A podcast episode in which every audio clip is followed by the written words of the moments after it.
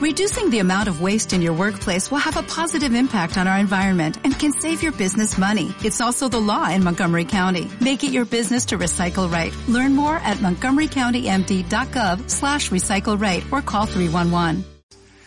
Hoy quiero hablar algo que creo que todos los cristianos creyentes necesitamos. Usted ha visto por qué algunos creyentes tienen frutos, por qué algunos creyentes crecen espiritualmente, por qué algunos creyentes son usados por Dios, mientras que otros creyentes no tienen esa, ese poder, esa fuerza, no pueden hacer muchas cosas que otros sí lo hacen. La razón se debe a una palabra que a veces olvidamos nosotros que en la Biblia viene frecuentemente. Se llama unción. Diga conmigo unción. Unción es respaldo de Dios en la vida de un creyente. Un creyente puede ser un hijo de Dios sin tener una unción. Necesitamos unción en nuestra vida. Con la unción se pueden hacer muchas cosas que por el simple hecho de ser cristianos no lo podemos hacer. Vamos a ser creyentes, vamos a ser cristianos, hijos de Dios, pero necesitamos la unción. Ustedes recordarán que los discípulos estaban con Jesús caminando tres años. No hicieron ningún milagro ellos. Bueno, sí hicieron algunos milagros, pero no hicieron milagros como lo hicieron cuando tuvieron la unción. Cuando ellos estaban en el aposento alto, que el Espíritu Santo vino sobre ellos, ellos recibieron el poder, recibieron la unción, la presencia de Dios manifiesta permanentemente en sus vidas. Y después de ahí ellos predicaban mensajes y las personas se convertían, los enfermos eran sanados, paralíticos eran levantados, ciegos recibían vistas, sordos recibían el sentido del oído. Es así como ellos hicieron milagros. Aún muertos dice que resucitaban. Todo se debía a la unción que ellos tenían consigo. Tú y yo necesitamos la unción. Diga hoy, yo necesito la unción. No quiero que te conformes a ser un cristiano. Porque cualquier persona afuera dice que es cristiano. Tiene que haber una característica en la vida nuestra si realmente, si realmente queremos ser cristianos genuinos, auténticos, originales, fidedignos. Y es la unción del Espíritu Santo. No podemos nosotros ignorar la obra del Espíritu Santo en nuestra vida. A veces olvidamos un poquito esa parte. Yo quiero hablarte acerca de la unción. Voy a, hablar específicamente de, de, la unción que rompe. Ese es el título del mensaje. Unción que rompe. Dígale a su vecino unción que rompe. Para que quede claro en el corazón, que quede claro en la mente. Unción que rompe. ¿Ok? Es el respaldo de Dios en tu vida que rompe cualquier cosa.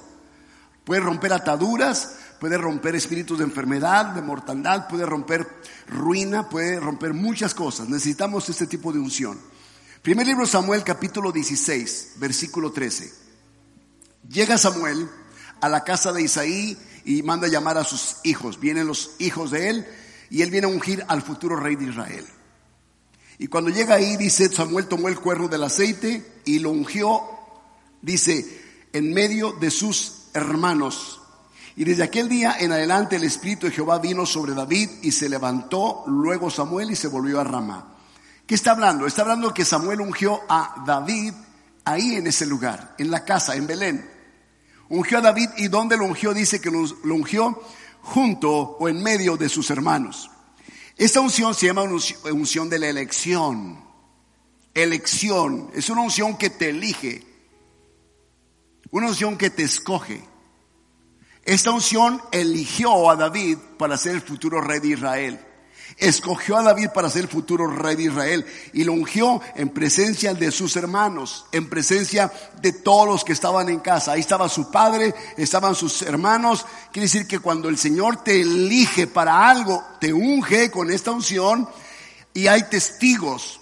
Hay testigos en el cielo y hay testigos en la tierra y hay testigos inclusive en el infierno. Por eso es que cuando una persona es elegida por Dios, es ungida por Dios, el infierno se levanta en contra de esa persona. ¿Has visto tú por qué personas creyentes no son tan perseguidos, no viven persecuciones, no sufren ningún embate en la vida, pasan la vida cristiana muy light, muy suave, como que nada les pasa. A veces hasta presumen de que están, que tienen charola, así como que tienen credenciales para, para que no les haga nada el, el enemigo, como que tienen vara alta con Dios, ¿verdad? Como que son predilectos, seleccionados por Dios, como que son consentidos de Dios de tal forma que nadie los puede tocar. Pero en realidad es al revés.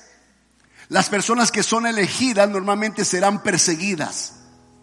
Serán causa, motivo de que venga mucha opresión a sus vidas, mucha tensión a sus vidas. David a partir de ahí empezó a ser perseguido por Saúl, el primer rey de Israel. Entonces quiere decir que hay testigos en el cielo, en la tierra y debajo de la tierra. En presencia de todos eres ungido. Este, esta unción de elección es muy importante. Cuando uno es elegido al ministerio, es ungido para el ministerio. Y uno, uno puede presumir de que fuimos ungidos para cierta función, cierto ministerio, para pastorear una iglesia, para ser misionero, para ser un apóstol, un profeta, un maestro, un pastor, etc. Pero uno a veces no alcanza a ver la magnitud de esto. En ese momento hay precio por tu cabeza en el infierno. En ese momento se le ha puesto un precio a tu cabeza. Porque eres elegido por Dios y el diablo odia a los elegidos por Dios porque sabe que son los que van a tener el respaldo de Dios. Él odia todo aquello que tenga respaldo de Dios. Si hay una iglesia que tiene respaldo de Dios, Satanás se va a levantar contra esa iglesia, a tratar de destruirla. Las iglesias que no tienen ese respaldo, esa unción de elección, pueden hacer un ministerio, pueden caminar en el ministerio, pero hasta cierto nivel solamente. Es como diciendo, no, no me están haciendo ningún efecto en mis líneas, en mis, en mis frentes, en mis ejércitos. Es como el diablo dijera, no son una amenaza para mí. Por eso uno tiene que saber cuando uno es elegido y eres ungido en esa elección, debes saber a qué te enfrentas. Ahora pregunto, ¿cuántos quieren ser ungidos para la elección? Aleluya, hay varios aquí que se quieren aventar un tiro con el chanclas. Ok, dos. Eso está en Salmos 45, 7. Dice, has amado la justicia y aborrecido la maldad, por tanto te ungió Dios, el Dios tuyo, con óleo de alegría más que a tus hermanos. Esta unción es la unción de la alegría en el llamado. Es que cuando fuimos llamados, ungidos, elegidos, en el llamado, esta unción se pide que la hagamos con gozo. Que cuando Dios te eligió, te ungió y te llamó, tú hagas tu llamado con alegría. Quiere decir que Aquí dice, has amado la justicia, aborreciste la maldad, por lo cual Dios te ungió con óleo de alegría más que a los demás que no fueron ungidos. Entonces, esta unción de alegría habla de que toda persona que tiene un llamado en Cristo Jesús debe hacer su función con gozo, con alegría, no quejándose. Si usted fue llamado a hacer algo, no se queje de lo que hace. Haga las cosas con alegría, con gozo, cuando predique, cuando enseñe, cuando cante, cuando sirva, cuando barra, trapee, cuando haga lo que haga. Hágalo con alegría, con gozo, porque usted tiene una unción de gozo. ¿Cómo puede uno tener una unción de alegría, de gozo y andar con la cara de limón? ¿Cómo podemos hacer las cosas nosotros con cara de amargura, de tristeza, cuando fuimos ungidos con gozo? Hay un óleo, un manto, una unción de alegría. Dice el capítulo de Hechos 20-24. Pablo está diciendo, pero de ninguna cosa hago caso, ni estimo preciosa mi vida para mí mismo, con tal que acabe mi carrera con gozo. ¿Qué está diciendo? Que desde que él fue elegido por Dios, y tú te recordarás cuando él fue el seleccionado por Dios, Dios lo ungió para el llamado, y también le colocó en él una unción de gozo, de tal forma que él espera terminar su carrera con gozo. Lo perseguían y él estaba contento. Si recuerdas esos pasajes ah, de, Pablo? Cuando Pablo era perseguido por sus eh, contrarios, cuando Pablo eh, fue descendido en una canasta de aquella torre, cuando Pablo lo apedrearon allá en el basurero y lo dejaron como medio, como muerto, lo dieron por muerto. Y Pablo se levantó y sacudió, dijo, ay, qué machina estuvo esta paliza que me dieron, ¿no? Y se levantó y siguió predicando. ¿Tú crees que se asustó por eso? Siguió predicando. Estaba en Roma, en una casa de alquiler. Era un preso. Y ahí estaba en esa casa preso. La gente venía a él y él enseñaba, él hablaba, él escribía sus cartas, o alguien las escribía y las firmaba, y las enviaba las, las epístolas a las iglesias. Desde ahí él habla de gozo. Él dice, no estimo preciosa mi vida para mí mismo, con tal que acabe mi carrera con gozo y el ministerio que recibí del Señor Jesús para dar testimonio del Evangelio de la gracia de Dios. Se, está hablando del ministerio que se hace con gozo, del testimonio que se hace con gozo, de la prédica del Evangelio de la gracia de Dios que se debe hacer con gozo. No podemos ser atractivos al mundo si no tenemos gozo. ¿Eres cristiano? Sí, no, pues con esa cara mejor me quedo donde estoy, muchos piensan. Tenemos que tener alegría, tenemos que tener gozo. Esta unción viene sobre nosotros. Cuando hay gozo, todas las cosas las hacemos con alegría. Vas al trabajo y la gente te ve alegre, te ve cantando. En medio de la presión de los demás, tú estás contento, tú estás cantando con gozo. Vienes a la iglesia, vienes con alegría, con gozo, con más razón en la casa del Señor.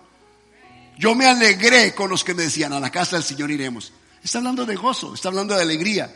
Das tu ofrenda a la casa de Dios y no lo haces con amargura ni con tristeza, porque la Biblia dice que no des con tristeza ni por necesidad, porque Dios ama a quién? Al dador alegre, al dador gozoso. Todo lo que hagamos tenemos, tenemos que hacerlo con gozo. Esa tercera unción es la unción de la purificación. Dice Eclesiastés 10.1. Lean acá en pantalla. Las moscas muertas hacen heder y dar mal olor al perfume del perfumista. Así una pequeña locura al que es estimado como sabio y honorable. ¿Qué está diciendo? Está diciendo que cuando un perfumista prepara los ingredientes y viene una mosca y se para en el líquido, echa a perder todo el trabajo de él. Una mosca en la vida de una persona que tiene unción le hace perder el sabor y el olor de esa unción.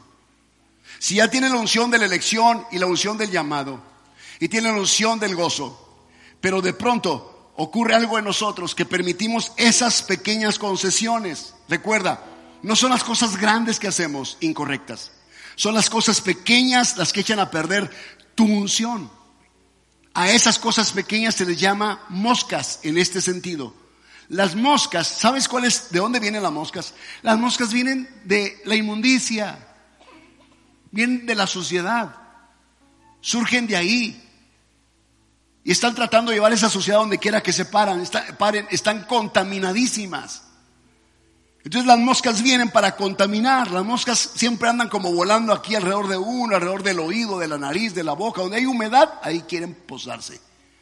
Donde hay unción, ahí quieren pararse. Necesitamos nosotros ser cuidadosos que permitimos en nuestra vida. Las moscas son como pequeñas aves, son insectos, pero pequeñas aves que quieren hacer nido en tu cabeza. Las moscas son pensamientos pequeños, e insignificantes si tú quieres para unos, pero son peligrosos porque te hacen oler mal. Una persona con unción y de pronto permite una indiscreción en su vida, le echa a perder todo su ministerio. Son sentimientos incorrectos. Moscas en nuestra vida es lo mismo que Salomón dice en, Cantares, cazando las zorras, las zorras pequeñas que echan a perder el viñedo. Son esas cositas que tú dejas en tu casa y de pronto no, no limpias tu casa, no cuidas tu casa y al rato empieza a, entrar los ratones. Y empieza a entrar la ratita por ahí, tú la dejas que juegue, ¿verdad? Y la dejas que entre y la mira, ay, qué bonita ratita. Y al rato viene la rata, se multiplica en dos, en tres ratas, cuatro ratas, y donde quiera van dejando suciedad en la casa. Tú estás dentro de tu casa y no percibes el olor, porque te acondicionaste a ese ambiente. Una persona viene de fuera y entra a tu casa, detecta inmediatamente el mal olor. Porque las ratitas insignificantes te dejan olor por toda la casa. Contaminan tus, tus, ah, comestibles. Son peligrosísimas, traen enfermedades. Si permitimos pequeños pensamientos, moscas o ratas o zorras en nuestra vida, ¿qué va a pasar? Nos echan a perder nuestra unción. Dice, las moscas muertas hacen heder y dar mal olor al perfume del perfumista. Así una pequeña locura. Una locura de una persona ungida le echa a perder todo lo que tenía ganado. Tenemos que ser muy cautelosos, muy cuidadosos en este respecto. Luego miraríamos en ese sentido a la unción de corrección. Esta unción me gusta mucho, porque unción de corrección es una unción que solamente gente ya muy madura lo puede entender. No todo el mundo puede entender la unción de corrección. ¿Por qué? Porque mira, el pasaje que te voy a leer está en Isaías. No, el Salmo 141, perdón, el Salmo 141, 5. Yo luego voy a leer Isaías después. Dice que el justo me castigue será un favor. Y que me reprenda será un excelente bálsamo. Que no me herirá la cabeza. Pero mi oración será continuamente contra las maldades de aquellos pero que el justo me corrija es bueno. Si una persona insensata, imprudente, tonta, te quiere corregir, Su corrección no te sirve. Pero si un justo te corrige, dice el salmista, es un honor, favor que me hace. Qué padre que una persona entendida me corrija. ¿Qué significa? Que voy a crecer, que voy a ser mejor. Entonces muchas personas no aceptan la corrección de pastores y líderes. ¿Por qué? Porque sienten que esa corrección es porque no los amamos, porque los odiamos, porque los envidiamos.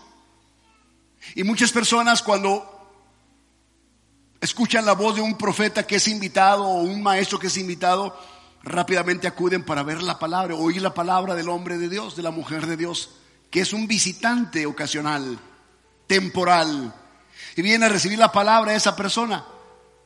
Y dicen, ah, ahí estuvo la palabra, esa fue la palabra, y aceptan la palabra. Si hay una palabra corrección, de corrección en ese momento, la aceptan. Normalmente no es una palabra de corrección, es una palabra que a la gente le gusta oír. Entonces, aceptan esa palabra, pero no aceptan la palabra de corrección de sus padres, ni la corrección de sus maestros, ni la corrección de sus pastores o líderes. Cuando dice aquí que si el justo me castiga, será un favor. Si Él me corrige, será un favor. Que me reprenda Él es un excelente bálsamo, es una unción para mí. Por eso cuando uno corrige a una persona, la corrección es como el sexto lenguaje del amor. Ya sabes que hay como cinco lenguajes del amor según el doctor Gary Chapman.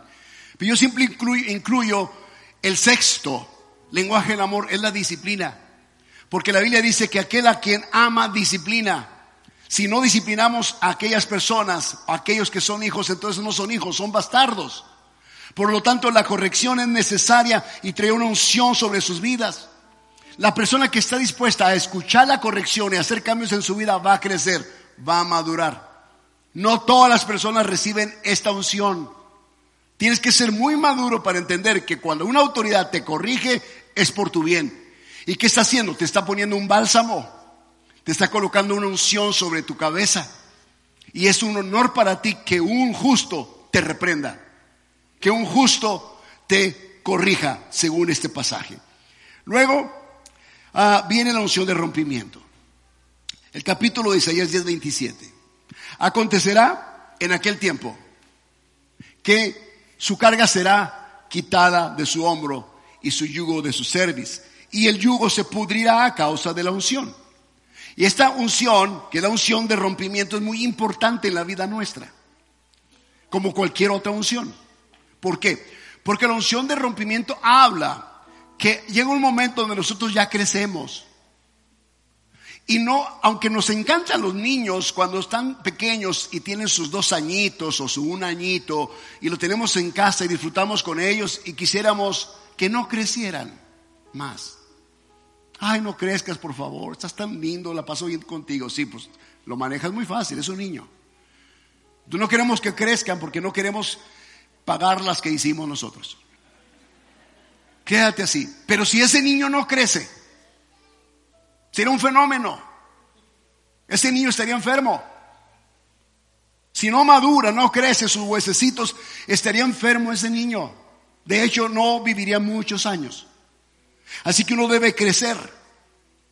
Y lo que habla esta unción de rompimiento es lo mismo. Cuando el niño crece, tú ya no le pones la misma ropita que, que le ponías cuando él tenía cuatro meses. Ya tiene un año.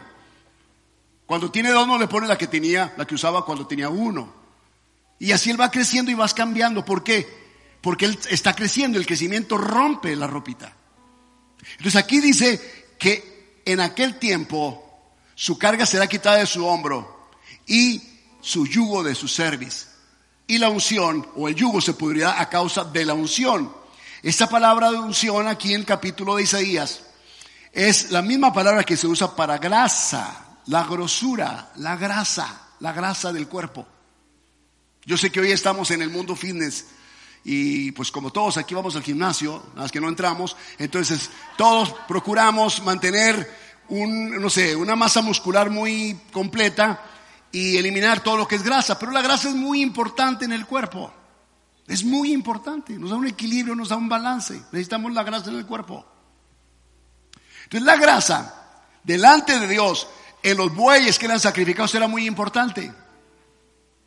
La grosura era importante. La grosura se quemaba. Era, lo que hacía que subiera el humo como, como cuando hago costillas yo de res y, y las costillas están llenas de grasa. Entonces yo pongo las costillas ahí y prendo el asador y me voy y cuando vengo encuentro carbón en las costillas porque porque la grasa que cae enciende el fuego más, aviva el fuego y en cuestión de minutos me quema todas las costillas y entendí qué importante es la grasa. Entonces la grasa lo que hace es eso. Es la unción que ha crecido de nosotros. Entonces, espiritualmente, cuando uno ha crecido, tiene grosura espiritual. Cuando uno no ha crecido, no ha madurado, uno es una persona raquítica espiritual. Estamos raquíticos. Es una palabra que usamos para las personas que tienen huesos muy pequeños, masa muscular muy menuda, muy pequeña. Necesitamos crecer entonces, porque cuando la unción crece o la grasa crece, no hay nada que pueda detenerla, si no pregúntele a dos que tres aquí. Batalla uno para eliminar eso. Sí, ya utilizamos esta dieta, utilizamos que el cetosis, que utilizamos que ejercicios, que córrele, que cardio, que esto y que el otro, y batallas para quemarla. Lo cierto es que es importante en la vida espiritual, no es como en lo natural. En la vida espiritual es muy importante, por lo que es lo que hará que el yugo se rompa. Y la vida espiritual crece, el ministerio crece, los yugos se pudren a causa de la unción, a causa de la grosura. Ya sabes que el buey mayor es el que entrena al buey menor. Y el buey menor se le coloca a un lado del buey mayor y se enyugan. Y se coloca sobre el buey menor el collarino, el collar, y se unce el cuello, y se unce el collar, y se le pone esa unción, se le pone cebo, grasa. Y cuando se amarra el collar y se pone el yugo, se enyunta con el buey mayor, el buen mayor lo traía a un ladito. Y el buen menor siempre tiene o tiende a irse a un lado, pero no puede, porque está enyuntado. Está unido al maestro, al buen mayor. Entonces tienen que hacer el surco parejitos, van jalando el arado. De esa manera, él va creciendo. Pero llega un momento donde ese yugo y esa, ese collar en él, por cómo va creciendo, la unción que hay en él, la grosura que hay en él, rompe el yugo. Y cuando rompe el yugo, está maduro. Es porque ya creció. Así que muchos de ustedes ya no usan la misma camisa que usaban cuando tenían 15 años, ahora que tienen 30. Porque la camisa de hace 15 años ya no te queda. Si te la pones vas a parecer como Hulk. Entonces que sí que ya creciste, ya maduraste. En el sentido espiritual, no debe ser el mismo creyente ahora que eras hace cinco años o hace un año. Se supone que ya creciste. Espiritualmente ya nos ensanchamos. Ya tenemos grosura, tenemos gracia, grasa. Quiere decir que la unción rompió los yugos en nuestra vida. Mentalidades, hábitos, indisciplinas, incorrecciones que estaban ahí. Ahora todo es eliminado. Ya estamos maduros, estamos creciendo. Así es como nosotros vamos avanzando en la vida cristiana. La unción de rompimiento es muy importante, porque si no hay unción de rompimiento, tú seguirás siendo el mismo creyente, el mismo cristiano, después de 20 años. Pasarán 5 años y serás el mismo. Ser el mismo no siempre es algo favorable o bueno. Porque ser el mismo significa que no ha habido cambios. Necesitamos ser diferentes para bien siempre para mejorar. Dice el capítulo de Salmo 23.5, aderezas mesa delante de mí en presencia de mis angustiadores, unges mi cabeza con aceite, mi copa está rebosando. O sea, ¿qué está diciendo? Que el aceite del Señor viene para ungirte, se coloca sobre tu cuerpo, sobre tu vida. Es algo espiritual que ocurre en nosotros. Él dice que el Dios hace esto. Y cuando te unge, en el momento que te unge, prepara la mesa para ti. Adereza la mesa para ti delante de quién? De tus angustiadores. Los angustiadores, escúchame, no te equivoques. No es tu papá, no es tu mamá, no es tu hijo, no es tu hermano, no es tu tío, no es tu esposo, no es tu esposa. Los angustiadores es un espíritu que dominan al papá, la mamá, al hijo, al hermano, a la esposa, al esposo. Es un espíritu en las personas. Que personas que no entienden que es una obra maligna al pensar incorrectamente de ti o al tratar de hacerte la vida imposible, se dejan usar por el diablo. Pero tú no eres el angustiador de nadie, sino el angustiador está dentro de ti cuando tú te dejas usar por ellos. Empiezas a agarrarle, como decimos, este, mala onda a ciertas personas y te colocas en un plan pesado con las personas y angustia la vida de las personas. La gente a veces te quiere poner la cruz porque ahí viene, no, ni te le acerques porque ahí viene. ¿Por qué? Porque eres pesado para ciertas personas y angustia la vida de otras. Pero quiero decirte algo, para aquel que está ungido, que tiene la unción de rompimiento, uno puede estar tranquilo de eso. Porque esa gente movida por ese espíritu, no está peleando contra ti, está peleando contra Dios.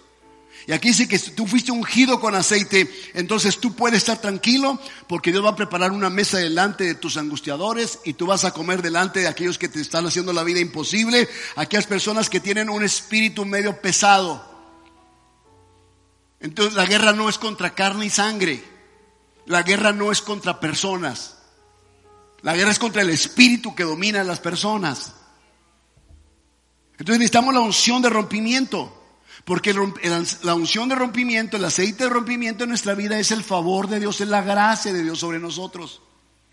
La necesitamos como David la necesitó. En presencia de todos sus enemigos, en presencia de todos los que lo afligían, él podía comer tranquilamente. Ahora, les pongo este ejemplo. Muchos no entendemos que esas personas que nos afligen o que nos angustian, dominados por estos espíritus malignos, a veces los tenemos en la propia casa. A veces el esposo aflige a la esposa.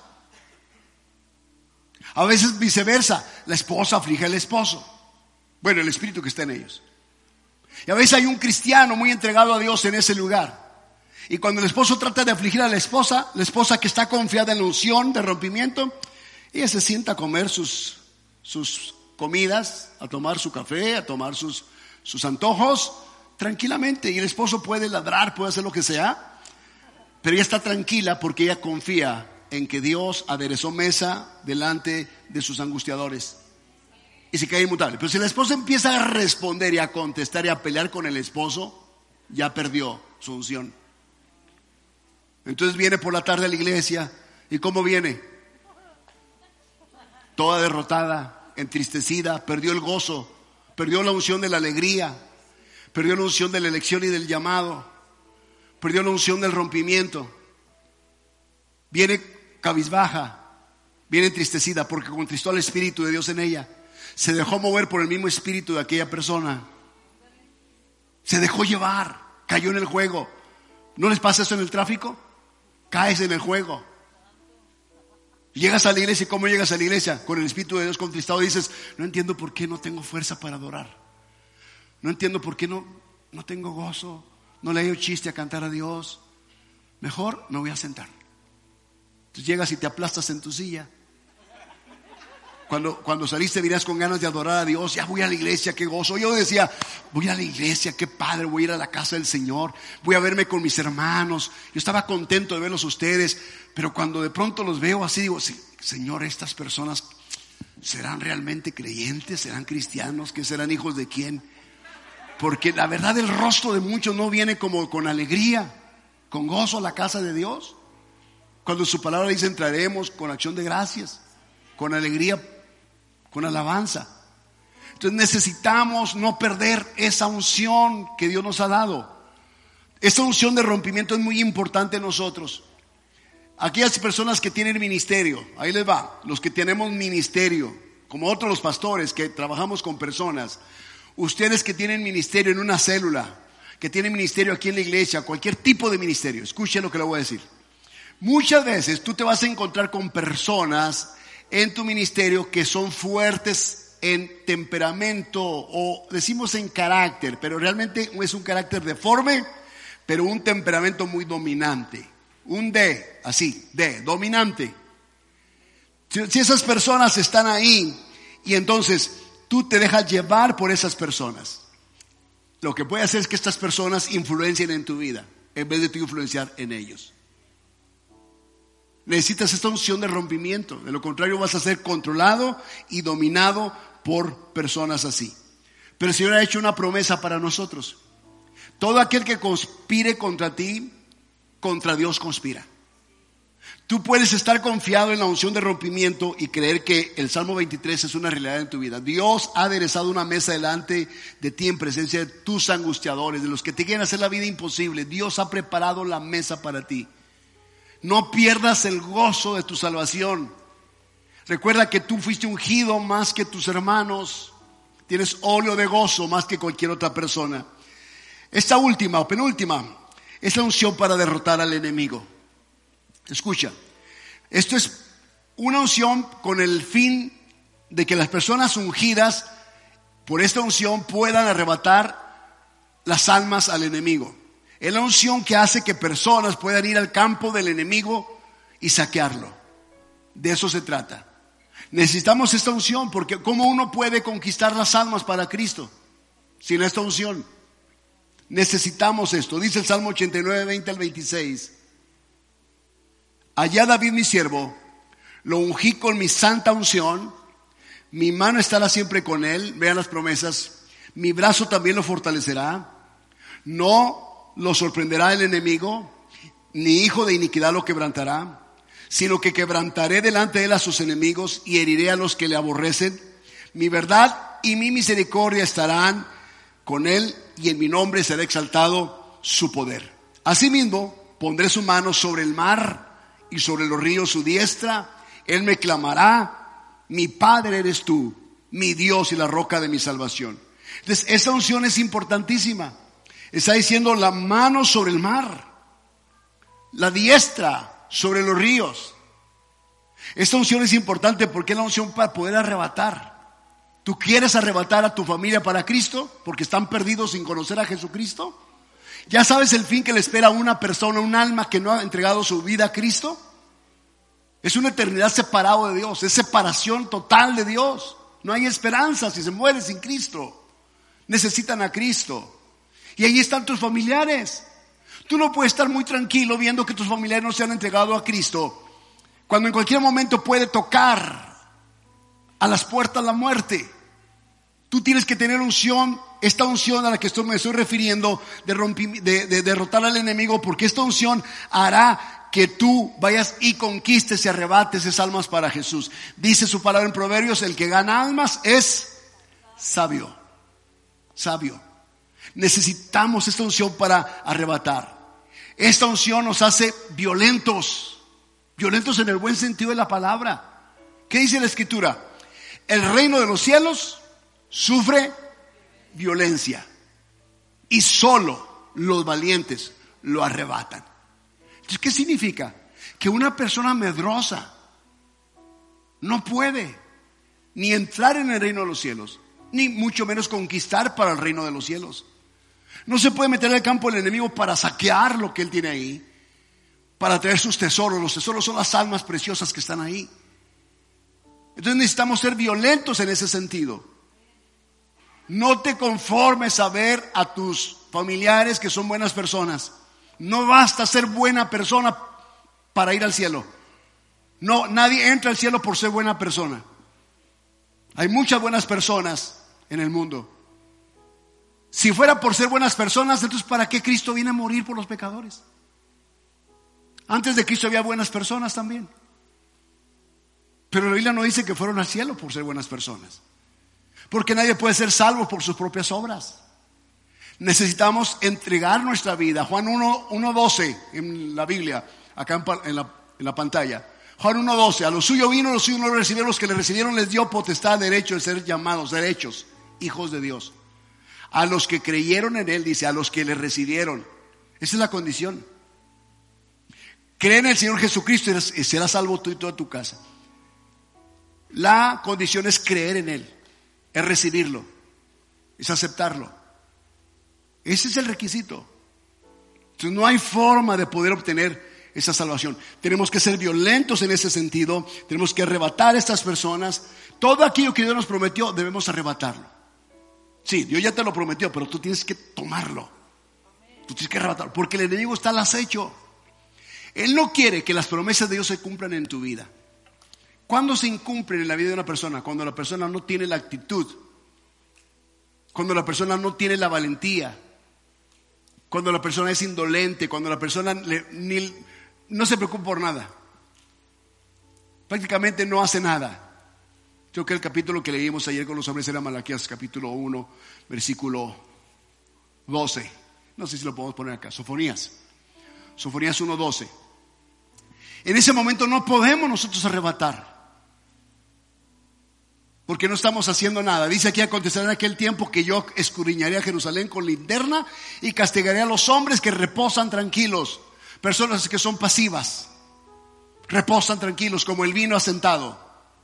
Y luego dice, los cuales dicen en su corazón, Jehová ni hará bien ni hará mal. O sea, o sea, Dios no hará nada. Ni lo bueno ni lo malo. Son personas pasivas, indolentes. Personas que no les interesa la vida de las demás. ¿Para qué oro si Dios no va a hacer nada? ¿Para qué voy a la iglesia si Dios no va a hacer nada? Las cosas no van a cambiar. O sea, son personas tan, tan negativas en todos los sentidos. En todos los sentidos es no, no. Son tan negativas que aunque tienen sangre O positiva van a la, a la clínica y les sale O negativo. Piensa que Dios no va a hacer nada, ni bueno ni malo. Entonces tenemos que arrebatar, tenemos que aventarnos. ¿Tú ves esos asientos vacíos ahí? Se debe que necesitamos nosotros como despertar. Despiértense los valientes. Despierten los valientes. Despertar para conquistar, para alcanzar, para arrebatar. Las almas están ahí. A Jesús le costó. Jesús fue violento, míralo en la cruz. Fue violento, mira a Juan el Bautista cómo murió fue violento. Le dijo Herodes, no te es lícito tomar como esposa a la esposa de tu hermano, es un pecado. Le costó la cabeza, él fue violento, sí, y murió con dignidad, por decir la verdad. Entonces tenemos que ser violentos en ese sentido. No podemos ser como este tipo de hombres que reposan tranquilos como si fueran vino asentado que dicen, no va a pasar nada, Dios no hará nada, ¿para qué orar? ¿Para qué ayunar? ¿Para qué leer la Biblia? ¿Para qué ir a la casa de Dios? ¿Para qué cantar? ¿Para qué servir? ¿Para qué hablarle de Cristo a las personas? Se van al infierno, Dios no va a hacer nada. No, pues con esa fe, pues gracias, ¿no? Con esos amigos, ¿para qué queremos diablo? Entonces necesitamos ser como violentos, como arrebatar, como aventarnos. Y esta última unción para ministrar a los hermanos, creo que yo considero que es de las unciones que todos aquí debemos de tener. Indudablemente todos debemos tener. Todos debemos tenerlos todos, pero esta yo pienso que es indudable que todas las personas aquí debemos de tenerla. ¿Por qué? Porque esta es una unción que viene sobre nosotros para ministrar a los hermanos. Dice, mirad cuán bueno, Salmo 133 del 1 al 2. Mirad cuán bueno y cuán delicioso es habitar los hermanos, ¿qué dice? Juntos, en armonía. Es como el buen óleo ¿Qué es óleo? Ungüento, aceite, unción. Sobre la cabeza, el cual desciende sobre la barba, la barba de Aarón, este era el sumo sacerdote, y baja hasta el borde de sus vestiduras. ¿Qué estamos diciendo aquí? Que no podemos ministrar nosotros a nuestros hermanos sin la unción, sin un respaldo de Dios. Tú puedes hacer cosas sin respaldo de Dios y todo está bien, por tu talento, capacidad y carisma por tus dones naturales puedes hacerlo. Porque Dios te, dio eso y eso no te lo quita nadie. Pero eso es muy distinto a hacerlo con el respaldo de Dios. Eso es muy diferente. Y lo que yo quiero es el respaldo de Dios en mi vida. Porque ¿qué me serviría a mí tener una excelente voz? Tener una habilidad musical, una habilidad para hablar. Si no tengo respaldo de Dios, estoy frito, estoy más frito que un pollo de él, Kentucky. Necesito el respaldo de Dios en mi vida. Si no tengo respaldo para liderar esta iglesia, ¿cómo lo voy a hacer?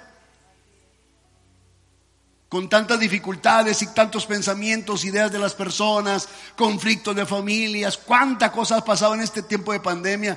Me volvería loco si ya estoy así. Entonces yo necesito el respaldo de Dios para todas las cosas. Cualquier cosa que emprenda necesito el respaldo de Dios, si no, no va a resultar, no va a funcionar. Y créame, a veces he hecho cosas sin consultar con Dios, sin el respaldo de Dios. ¿Y sabes qué? Te das de topes contra la pared.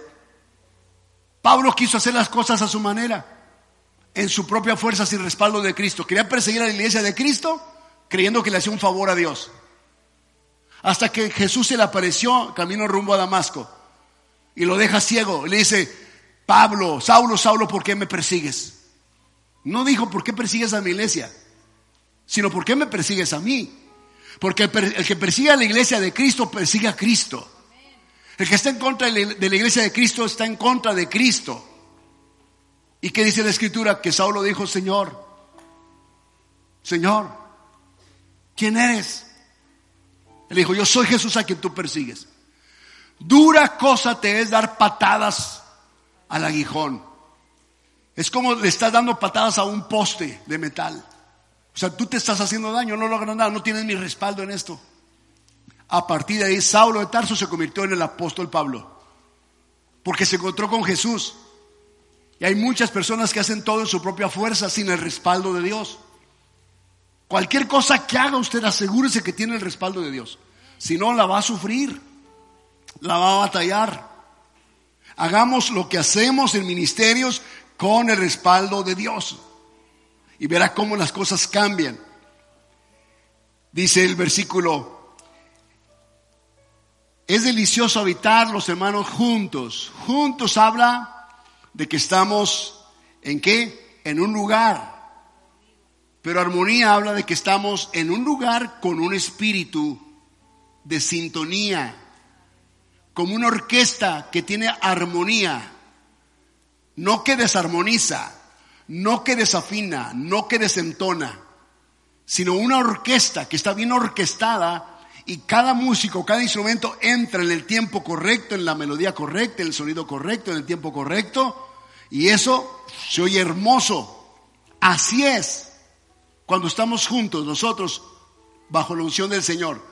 Dice que la unción es parecida a la armonía que hay en un grupo de personas que están juntas en un lugar y es como el aceite o el perfume que está colocado sobre la cabeza del sumo sacerdote y que esa unción baja hasta las barbas del sumo sacerdote y se escurre el aceite, el perfume y cae sobre sus vestiduras hasta sus propios bordes y después de sus bordes todavía eh, eh, rocía el monte, el monte Hermón.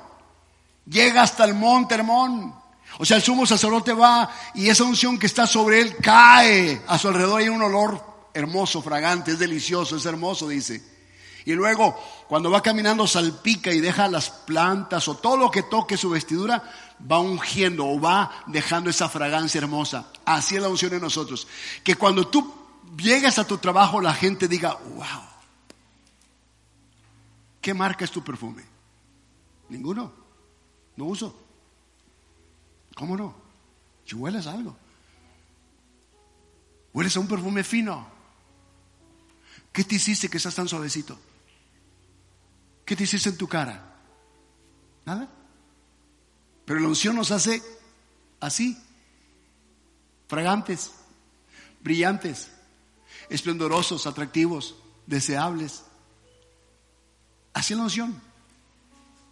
Entonces quiere decir que necesitamos nosotros esa unción para poder nosotros, como dice el pasaje, poder, poder dar la fragancia de Cristo a nuestros hermanos. La dulce fragancia del Señor a nuestros hermanos. El aroma de Cristo a nuestros hermanos. Debemos ser la fragancia de Cristo en esta tierra. La gente debe olernos. La gente como te huela, cuando te huela debe olerte a Cristo. ¿Sí? Que no sea como oye, pues vas entrando y te detecta y dices, uy, no, este huele a, no sé, a pachol, huele a no sé qué cosa. Huele. Sí, no, no, no, esto, huele horrible, ¿no? Nuestra presencia no es aceptable a veces en lugares por el mal olor espiritual que tenemos. Aquí dice que es bueno habitar los hermanos juntos y es delicioso. Y es muy parecido a la unción, que cuando vengamos a este lugar, con tu hermano, con tu hermana, donde quiera que tú estés, hagan una orquesta los dos, para lo correcto, para lo bueno. Como por ejemplo cuando estamos cantando todos juntos, qué hermoso cuando todos cantan al unísono, que estamos cantando al Señor levantando nuestras manos y nuestras voces salen. Si te fijas ahí, todos cantamos y nadie sabe cuando alguien se desafinó porque todos estamos en una sintonía, en una armonía. Muy padre. Las imperfecciones no son vistas. Solo es apreciado lo delicioso que es estar en la presencia del Señor. ¿Y sabes qué? La unción nunca viene de abajo hacia arriba. La unción dice aquí que desciende.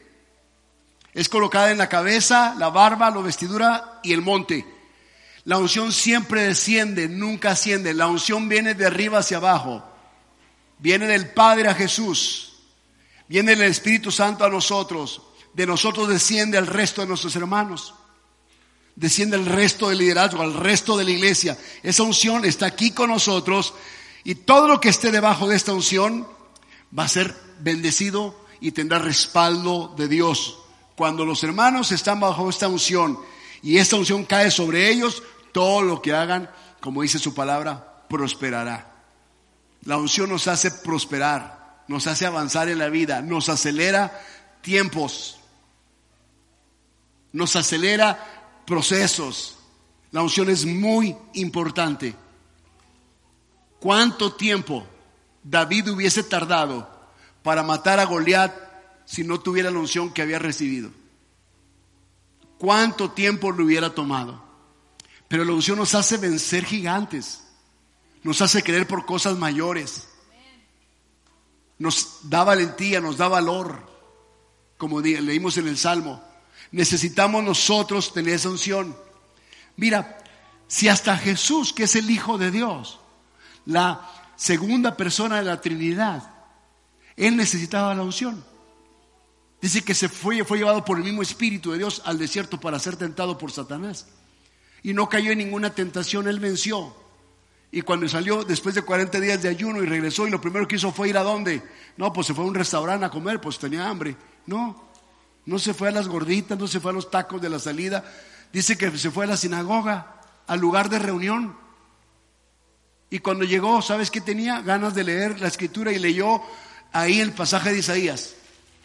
El Espíritu del Señor está sobre mí por cuanto me, ungió el Señor. Así que el Espíritu le ungió. Él estaba ungido.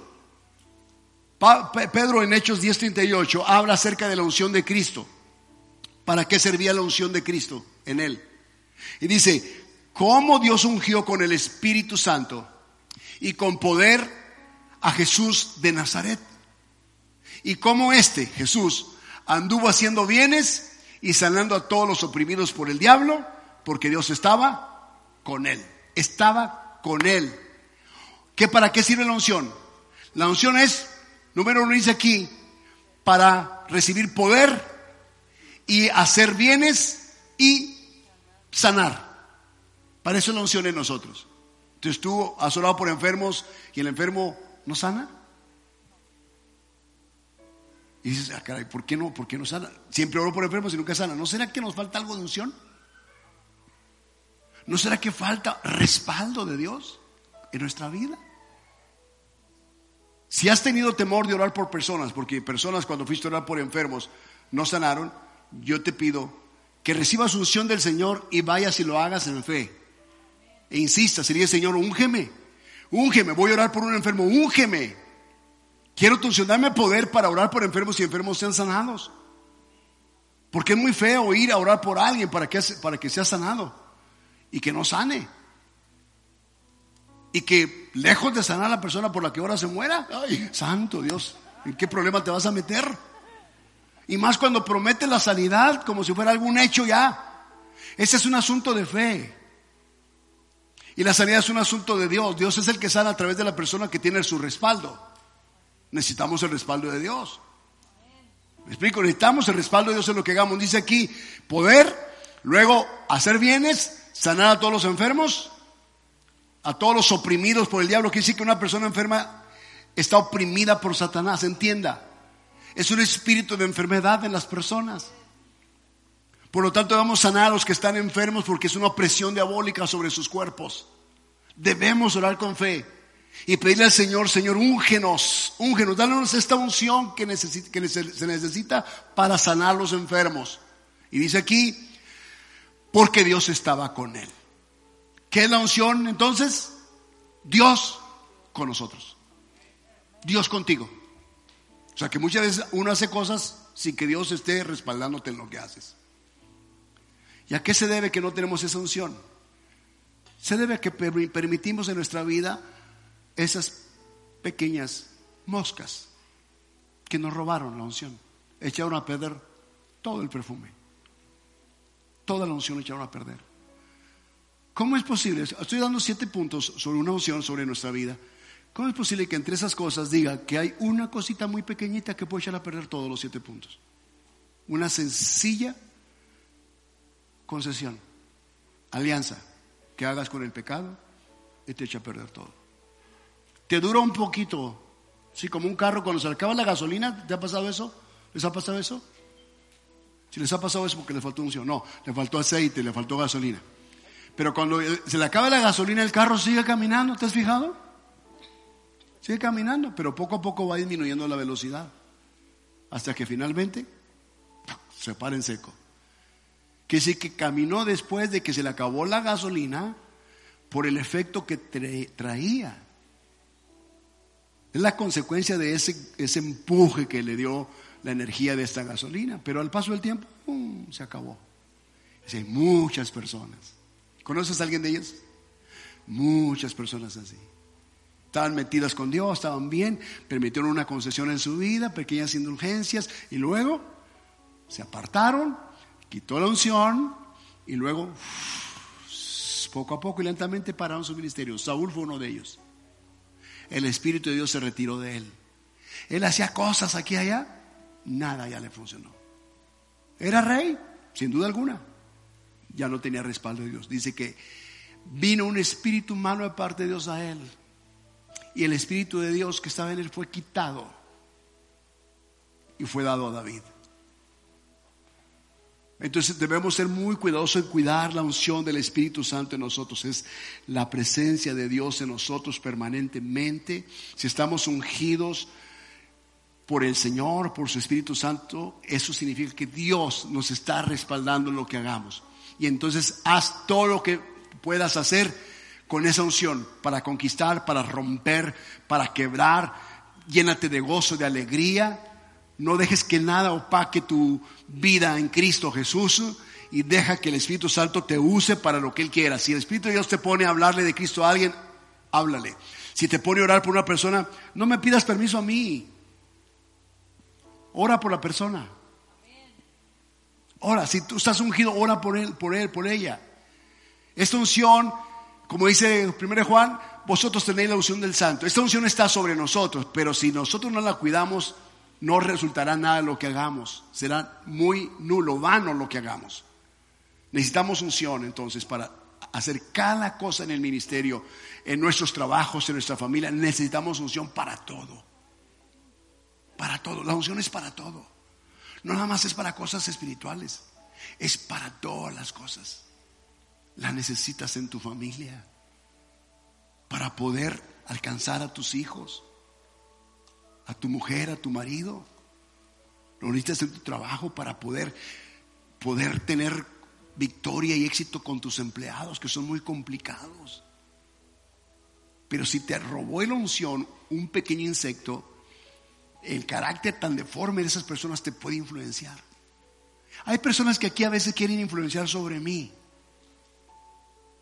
porque tienen carácter dominante. Si yo no tengo la unción del Señor, yo me dejaré dominar de cualquier persona. Pablo dice, no me dejaré dominar de nadie. O sea, el que debe dominar nuestra vida es Jesús, su espíritu. Él debe controlar nuestra vida. Y ese control es voluntario, es cuando tú le entregas tu vida y le dices, Señor, te cedo mi vida. Renuncio a mi voluntad y te doy mi voluntad a ti. Entonces, oramos el Padre nuestro, hágase tu voluntad. Así como en el cielo, en mi vida, en la tierra. Entonces, le has cedido tu derecho a Dios. Y Dios puede usarte para los fines que Él convenga en esta tierra. ¿Cuántos quieren la unción del Señor? ¿Cuántos quieren ser usados por Dios? ¿Se imaginan una iglesia llena de unción, el respaldo, la aprobación de Dios? En todos los sentidos. ¿Se imaginan lo que esa iglesia puede hacer? ¿Se imaginan creyentes llenos del poder de Dios? No, mi esposo y yo vamos a descansar bien suave. ¿Por qué? Porque pues las gente están haciendo muchas cosas. Acá hay una hermana que va a llorar por un enfermo y el enfermo se sana. Acá otra que ora por un, muerto y resucita. Pues, ¿Para qué voy yo? Si estas hermanas están tan tremendas. Eso van hablando de Cristo a alguien y se convierte a Cristo. O sea, como Pedro fue y predicó un sermón sencillo ahí. ¿Sabes qué hizo Pedro? Le dijo sus verdades. Ustedes mataron a Cristo. No tuvo miedo que lo apedrearan. Y dijeron todos, ay, sí es cierto, ¿qué hacemos, hermano Pedro? Pues arrepiéntanse de sus pecados. ¿Para qué? Pues para que los perdone y les dé su espíritu. Dice que todos se arrepintieron y fueron bautizados en agua y recibieron el espíritu. Y así ves vez hacia eso. Entonces, cuando la unción está sobre ti, vas a hacer cosas que te vas a, no te asustes, por favor. Estar preparado porque vas a hacer cosas y también que no se te suba la cabeza. Porque muchas veces uno empieza a creer que tú eres el sanador predilecto de Dios en esta tierra. Sí, hay quienes que tienen, que tienen ese don, que tienen esa facilidad, que tienen esa aprobación. De pronto empiezan a poner su changarrito, ¿verdad? Consultas. Barato, 300 pesos por consulta. Y empiezan a hacer cosas y empiezan y ponen Biblias ahí, ponen palomas simbolizando el Espíritu Santo, hasta versículos bíblicos ponen aquí, ponen a Cristo, el Sagrado Corazón y hacen muchas cosas tratando de decirle a la gente que son aprobados por Dios. No tiene aprobación de Dios. Hay engaños milagrosos, engaños, perdón, milagros engañosos. La palabra correcta, milagros engañosos. Entonces necesitamos nosotros hacer las cosas correctamente, tener la unción del Señor en nuestra vida. ¿De acuerdo? No presumir la unción. No, no se te fue dada para presumir, para que seas presuntuoso. Como Natán, cuando fue presuntuoso con el rey David, cuando David le dijo, consultándolo, ¿debo hacer esto? ¿Debo hacer lo otro? Él dijo, haz todo lo que venga a tu mano. Tú eres el rey. Y cuando Natán se va, Dios le habla y dice, has dicho mal, ¿eh? Y Natán tiene que venir con el rey y decirle, oh rey, ¿sabes qué? Me equivoqué. Hablé presuntuosamente. Me equivoqué. Y eso trajo calamidad a David. La decisión que tomó le trajo dolor. No podemos ser presuntuosos de la unción. Es que yo tengo la unción yo soy el ungido de Jehová. Y entonces se nos sube la cabeza lo que hacemos porque creemos que tenemos la unción, somos casi como los favoritos de Dios, ¿verdad? Los niños mimados de Dios. No podemos ser presuntuosos en esto, con humildad. Si usted ora por un enfermo y el enfermo sana, gloria al Señor. Toda la gloria es para el Señor. ¿Sí? Señales, milagros son para dar gloria a Dios. Si usted lo llaman para ir a orar por alguien y en vez de que la persona sane y se muere, eh, usted tranquilo, Tranquilo, porque usted no es el que hace los milagros. ¿De acuerdo? Usted no es. Dios es el que obra a través de uno. Usted es un instrumento de Él. Pero si usted va y ora por otro enfermo y vuelve a morir, mejor no ore por nadie. Mejor haga otra cosa en la iglesia. Por favor, cuando yo esté enfermo no se le ocurra venir a mí quédese en casa. Cumpla con los requisitos de la pandemia, quédese en casa. Póngase cubreboca y cuéntese lo que más confianza le tenga. Vamos a orar. ¿Les parece? Pónganse en pie, por favor. Vamos a orar al Señor en esta noche. Yo oro a Dios por una iglesia ungida, por una iglesia llena del Espíritu de Dios una iglesia con todo el respaldo, toda la aprobación de Dios sobre ella. Que cada uno de ustedes, miembros de esta comunidad de fe, tenga la aprobación de Dios en aquellas cosas que van a hacer. Y que esas cosas sean plan de Dios, sean voluntad de Dios, por supuesto. No en cosas que tú solamente quieres hacer por, por tu cuenta. Como Jesús decía, no hago lo que yo quiero, no digo lo que yo quiero, sino digo lo que el Padre me da que diga. No es por tu propia cuenta, no es independencia. Oro a Dios que la iglesia entre en esa dimensión. No me hables para orar por enfermos cuando tú puedes hacerlo. Pídele a Dios, Señor, un me voy a orar por un enfermo. ¿De acuerdo? Y ore por él. Es que voy a hacer un bien. No me llames si tú puedes hacerlo. Haz el bien. Con el respaldo de Dios, haz ese bien. Dios estará contigo. Esa es su promesa. Amén. Padre, te doy gracias esta noche. Yo te pido por tu iglesia, por tu amada iglesia, por este remanente que está aquí, Señor, en este lugar. Oro para que todos ellos, Señor, reciban la unción de tu Espíritu Santo en estos siete elementos, en estos siete aspectos de sus vidas. Elegidos, llamados, que tengan gozo y alegría, Señor.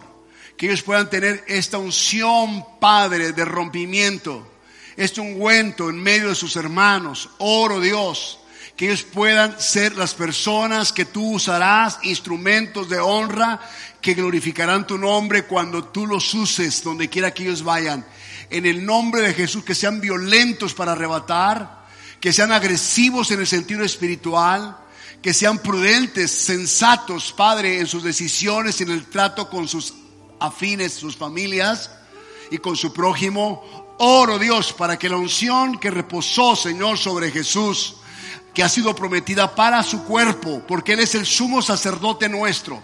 Y la unción vino sobre la cabeza de Él y esa unción baja sobre sus barbas y baja sobre el resto del cuerpo, sus vestiduras, su iglesia, Señor, su cuerpo que esa unción esté sobre nosotros para ejecutar milagros en medio de esta generación perversa y malvada, que podamos tener unción para conquistar, unción para alcanzar, unción para arrebatar, unción para sanar, unción para amar, unción para alegrarnos en medio de las contrariedades de la vida, en medio de la opresión, la tensión a la que somos comúnmente llevados, que seamos capaces de soportar porque la unción del Santo está sobre nosotros, porque la unción del Espíritu Santo está sobre nosotros, en, asuntos personales, en asuntos familiares, en asuntos de la nación, en asuntos ministeriales, en todas aquellas cosas que queremos conquistar, Señor, a nivel familiar, que venga tu unción para romper lo que está ahí, que necesita ser totalmente pulverizado, podrido, en el nombre de Cristo Jesús, la unción rompe el yugo. La unción rompe el yugo, yugo, quiebra cadenas, la unción quiebra grilletes, la unción abre candado, la unción pulveriza todo, pudre todo lo que está ahí que no te deja avanzar. En el nombre de Cristo, levanta tus brazos al cielo, arrebata, arrebata ahora. En el nombre de Jesús, di, Señor, dame tu unción, dame la unción que rompe yugos, dame la unción que pudre yugos, dame la unción de alegría, Dame la unción, Señor, del rompimiento. Te lo pido, Señor, ahora. esa mesa delante de mí en presencia de mis angustiadores. Señor, amaré a la gente, pero aborreceré todo aquello que es pecado. Todo aquello donde procede el pecado lo aborreceré. En el nombre de Cristo Jesús te lo pido, Señor, ahora. Lléname de tu espíritu, lléname de tu gracia, lléname de tu poder. Te lo ruego, te lo suplico, en el poderoso nombre de Cristo Jesús. A ti la gloria, Señor, a ti el honor. Hoy y siempre, Jesús, hoy y siempre. Here's a little known fact. Almost half of all waste generated in Montgomery County comes from businesses, organizations, and government facilities. Reducing the amount of waste in your workplace will have a positive impact on our environment. It can also save you money on your disposal costs. Reducing waste and recycling at your business is easy to do and is the law in Montgomery County. Make it your business to recycle right. Learn more at montgomerycountymd.gov slash recycle right or call 311.